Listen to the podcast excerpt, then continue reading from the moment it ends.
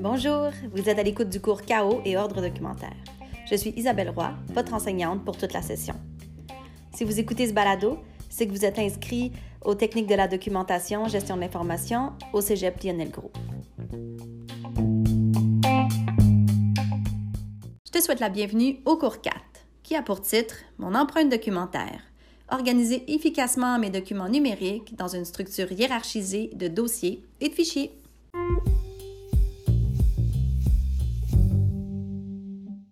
Le balado d'aujourd'hui se consacre à la question de la qualité des arborescences mises en place et à la présentation générale des normes relatives au nommage des fichiers numériques dans le but de favoriser le repérage immédiat de vos fichiers et assurer la sauvegarde à long terme. Tu as sûrement observé que ton corpus documentaire ne cesse de croître au fil des jours. Et je ne doute absolument pas de la surabondance et de la diversité des documents envoyés par tes profs. On sait comment vous tenir occupé, c'est pas vrai? Mais le but, c'est pas de vous occuper par la gestion documentaire, mais surtout de vous rendre compte de l'accumulation des documents numériques qui comportent des risques qu'il ne faut pas négliger. Quand les données augmentent, il devient important d'adopter des méthodes documentaires en lien avec les normes du domaine afin de t'éviter de t'y perdre. Endosser des bonnes pratiques, c'est assurer le contrôle du cycle de vie des documents en te permettant par un simple clic d'identifier les valeurs, les sujets et les formats des documents que tu décides de conserver. L'épineuse question de la propriété intellectuelle de tes rôles et responsabilités seront abordées dans un, projet, dans un prochain balado qui traitera entre autres de citoyenneté numérique et de cybersécurité. On va y aller une petite bouchée à la fois. Donc, est-ce que tu as déjà entendu parler de dématérialisation? C'est une opération qui vise à ce que les documents gérés aujourd'hui sous forme papier le soient sous forme numérique par le biais d'une opération de numérisation. Donc, à l'aide d'outils accessibles sur ton téléphone portable, il est possible en quelques minutes, voire même quelques secondes, de diffuser, partager, créer une copie de sécurité d'un document sur support papier. On parle ici d'un document numérisé qui se différencie du document natif numérique. Mais la dématérialisation concerne aussi les documents nés de façon numérique. Pour le besoin du cours, nous nous contenterons de ce niveau de profondeur dans la compréhension de sa définition. Tu auras l'occasion d'approfondir le processus de numérisation, les supports à favoriser pour une sauvegarde à long terme ou encore les procédures dures à suivre pour assurer la qualité des, contenus nés numériques ou numérisés dans d'autres cours de la technique. Ce qu'il faut savoir par la dématérialisation, c'est qu'elle génère des fichiers qu'il faut nommer. Et cette action, tu la réalises fort probablement chaque jour. Mais, mais, mais, mais, mais, mais, crois-tu que ta méthode est efficace? Est-ce que tu repères tes documents du premier coup et sans perdre trop de temps? Est-ce que ta méthode est uniforme? Est-ce que tu es constant dans tes choix? Choisis-tu des noms qui vont traverser le temps? Ou encore, est-ce que tes titres sont représentatifs du contenu que renferme le fichier? Par exemple, tu avais 100 documents de même nature dans un dossier. Est-ce que tu saurais les distinguer les uns des autres sans avoir besoin d'accéder à son contenu? Ces petites questions, c'est vrai, je te les pose depuis le début de la session et peut-être que tu as déjà commencé à adopter une pratique qui te semblait plus adéquate, notamment en évitant de garder le titre généré dans la fenêtre du système d'exploitation ou du logiciel que tu utilises.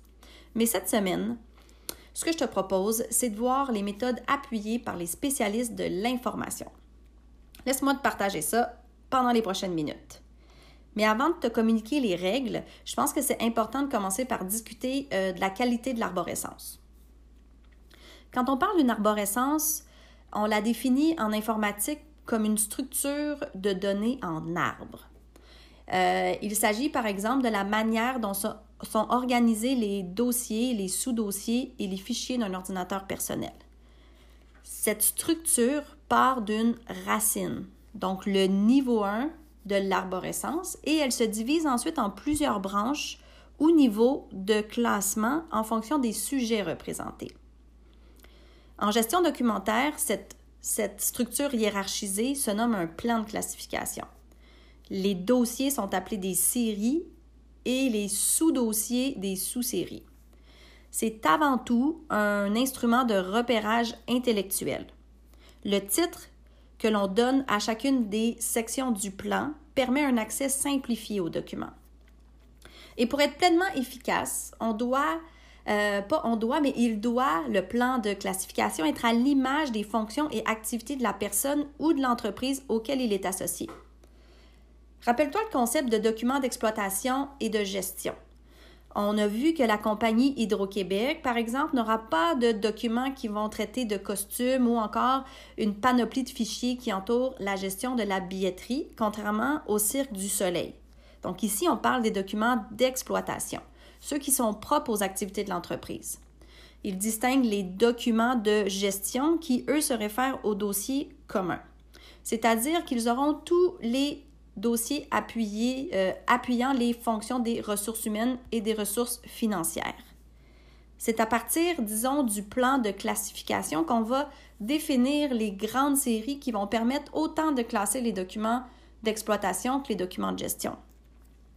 Cette courte explication me permet de t'exposer rapidement l'idée qu'il n'y a pas d'universalité possible dans les plans de classification parce que chaque entreprise a des fonctions et des activités qui diffèrent selon leur mission et leur mandat.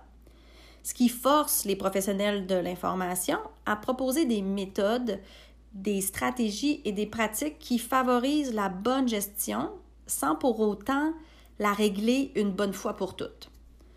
Cette approche elle est évolutive et dépend de beaucoup de facteurs que nous continuerons d'aborder au fil des semaines. Donc, tu me diras, s'il n'y a pas de méthode universelle de classification qui s'applique à toutes les entreprises, est-ce que c'est la même chose pour les individus lorsqu'il est question de leurs documents personnels? La consultation du guide à l'abri de l'oubli semble en proposer une. Mais qu'en est-il vraiment? Qu'est-ce que tu en penses? Je te laisse y penser encore un peu parce que pour être honnête avec toi, j'ai aussi besoin de temps pour y réfléchir. Je me dis que c'est surtout en fait une histoire de contexte et surtout un guide qui sait s'adapter à la réalité générale, qui émette les grandes lignes. Parce qu'on l'a vu, et je te le mentionne encore, un bon plan de classification regroupe les documents par sujet et selon une hiérarchie logique. Donc, ça permet la constitution de dossiers qui se veulent le plus complet possible et représentatif d'une activité ou d'un sujet donné. Et c'est un peu ce que je tentais de te faire découvrir en consultant le guide à l'abri de l'oubli.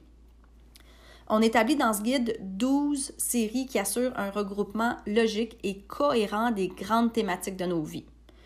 On y présente une arborescence qui débute avec une série plus générale et qui se décline en sous-séries plus précises, comme par exemple les biens mobiliers, euh, qui, eux, se, euh, euh, en fait, cette série-là contient les sous-séries contrats d'achat, factures, certificats et garanties, guides, etc. Donc, il est peut-être possible que la terminologie ne te convienne pas tout à fait ou que ça s'applique pas à ta réalité. Mais ce guide, il t'indique plutôt bien dans quelle série se retrouveront tes factures et autres contrats d'achat lors d'une recherche dans tes dossiers. Tu sais que ces documents ne seront, pas, euh, sous emploi ou encore loisirs et état civil et citoyenneté parce que tu auras mis en place des chemins d'accès pratiques. On dira que 3 à 4 niveaux suffisent au regroupement de nos dossiers. Mais j'ai un truc pour toi pour te permettre de définir une limite, car trop de sections réduisent aussi ta capacité de repérage. Pour t'aider, disons, visualise que tu veux classer un document papier. Est-ce que ça deviendrait à l'idée de le classer d'une manière si compliquée qu'il te deviendrait laborieux de le retrouver? Pense à un cartable. Tu veux, euh, par exemple, ranger un examen que tu viens de recevoir. Tu vas le mettre dans un cartable qui va sûrement porter le titre de ton cours. Ensuite, tu vas définir des onglets. Probablement, tu auras des feuillets séparateurs et tu en auras un qui s'appellera peut-être évaluation. Et dans celui-là, tu vas venir classer ton examen. Donc, tu vois ici, on est en présence de trois ou quatre niveaux de classement. Il y a le cartable, il y a l'onglet et il y a ensuite le document à proprement parler. Tu pourrais choisir de classer ton cartable dans un système aussi de classement, comme par exemple euh, un tiroir ou une étagère. Donc là, on serait à quatre niveaux de classement.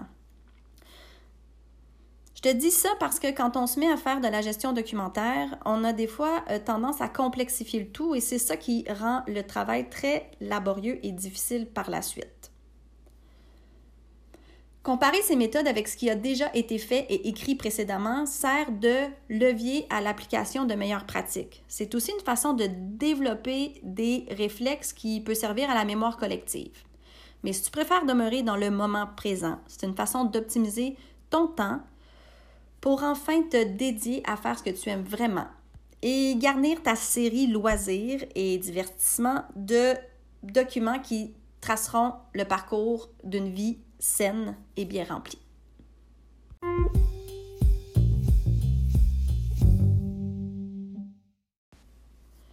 La dénomination des dossiers et des sous-dossiers ou séries et sous-séries est primordiale et cette méthode logique se complexifie lorsqu'il est question de nommer nos fichiers.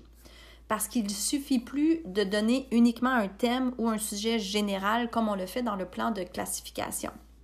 Quand on enregistre un fichier, il est de mise de contourner les enregistrements automatiques ou précipités afin d'appliquer des règles de nommage. Cela consiste à donner un nom au fichier numérique euh, à l'aide de règles prédéfinies, notamment en adoptant une syntaxe. Donc, quel est le type d'information que doit contenir le nom ou le fichier et dans quel ordre? Euh, avec des conventions de présentation, accent ou non, tiré en haut, en bas, des espaces, des codes, des abréviations, etc. Ou encore, quelles sont les façons de faciliter le repérage visuel dans un arborescence? Euh, ça t'évitera, tu l'as compris, de devoir ouvrir un document pour en connaître son contenu ou encore de donner un titre qui est trop banal ou courant à un document, ce qui risque aussi de t'amener à l'ouvrir afin de savoir à quoi il se rapporte. Personnellement, je fais encore cette erreur lorsque je crée des examens que je nomme du même titre. Donc, je l'appelle examen. Donc là, lorsque je consulte mes, euh, mes dossiers évaluation, je retrouve des documents qui s'intitulent examen.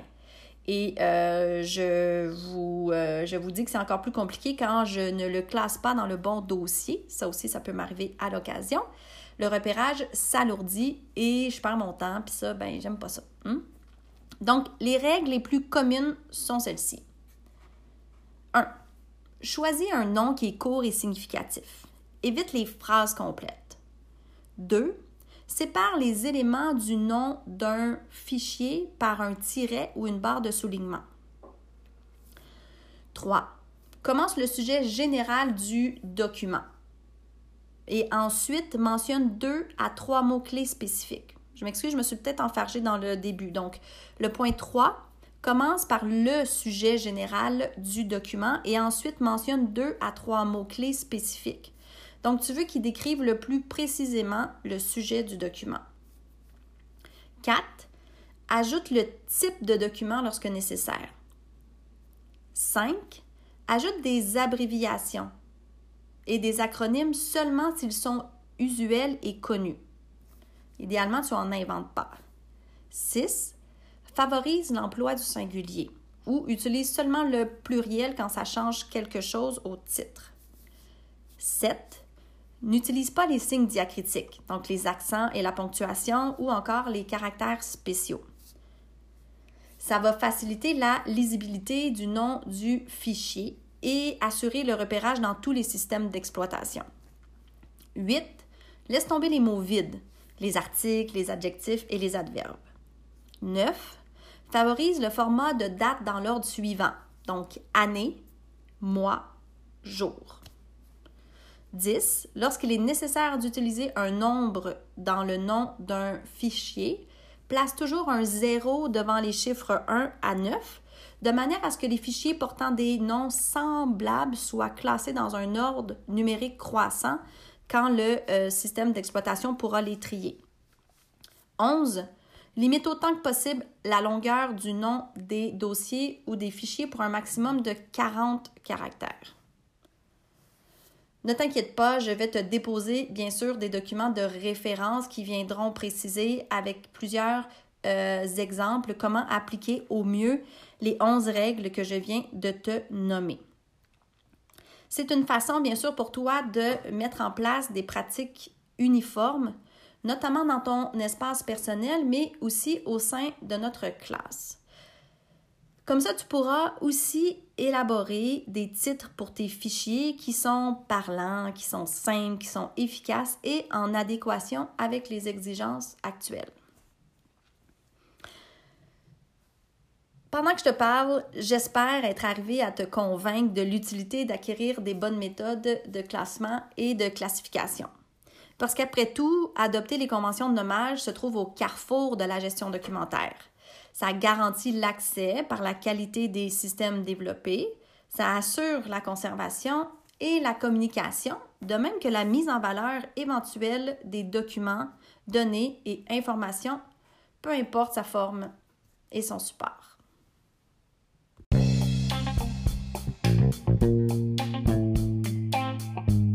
Archiver est d'abord une affaire de responsabilité. Tout individu responsable doit savoir archiver. Je veux dire bien archiver.